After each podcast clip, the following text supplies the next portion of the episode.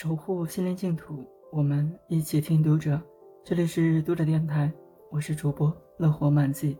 每晚九点，欢迎收听。此刻我在美丽的北京向您问好。今天我们为大家分享南在南方的一篇文章《一锅粥》。神父写了《浮生六记》，把芸娘这个可爱的人物永久的保留了下来。一碗暖粥时，一碗暖粥中，的确，浮生如梦。她是他的表妹，他随母亲去舅家喝表姐的喜酒，是夜送亲城外，反已漏三更。抚及所耳，必鱼以早补尽，鱼先起甜。云暗牵于袖，随至其室。见藏有暖粥，用小菜盐，与欣然举箸。芸娘知道他不喜欢吃甜的，藏了暖粥给他。他正吃着，被他堂兄撞见，笑话他还没出嫁，胳膊肘就往外拐，说的芸娘满脸通红。几日嫁了，虽说生活百般不如意，但芸娘总能从平淡的日子里发现趣味。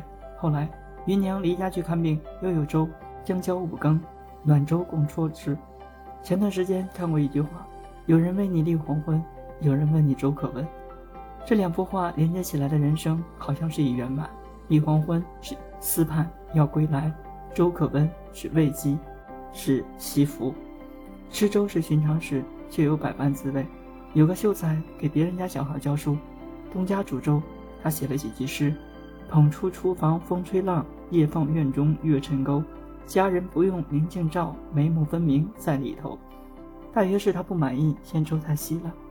山家清供里有稀奇的粥，如梅花粥、荼蘼粥、真菌粥，还有萝卜粥。据说东坡先生所创，捣碎萝卜和碎米同煮而成。清人曹廷栋在《粥谱》里说：“米以精米为佳，水以井水，煮则以陶罐，食则以热为宜，不佐食。”单看井水陶罐就觉得有意思。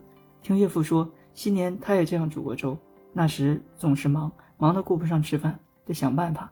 临出门时，他用稻草绳将粥罐一圈一圈的扎紧，添米添水，再点着罐里的稻草绳，让火苗慢慢的向上燃。等回来就有粥喝了。平日里，大人们煮粥大多是用大米，在陕南老家，各家反倒不喜欢用白米。而多用玉米、小米，有时会加入豆子、南瓜、百合、黄姜等。黄姜学名炖叶属玉，吃起来有点药味儿，既筋道又微甘，很是可口。腊八粥可能是粥里的春晚，除了好吃，还兼有预告的意味。有首儿歌是这样唱的：“小孩小孩你别馋，过了腊八就是年。”除了这些，老家还有一种粥叫做汉田姜，我在别处没有听见过，也很少有人听说“汉”这个字。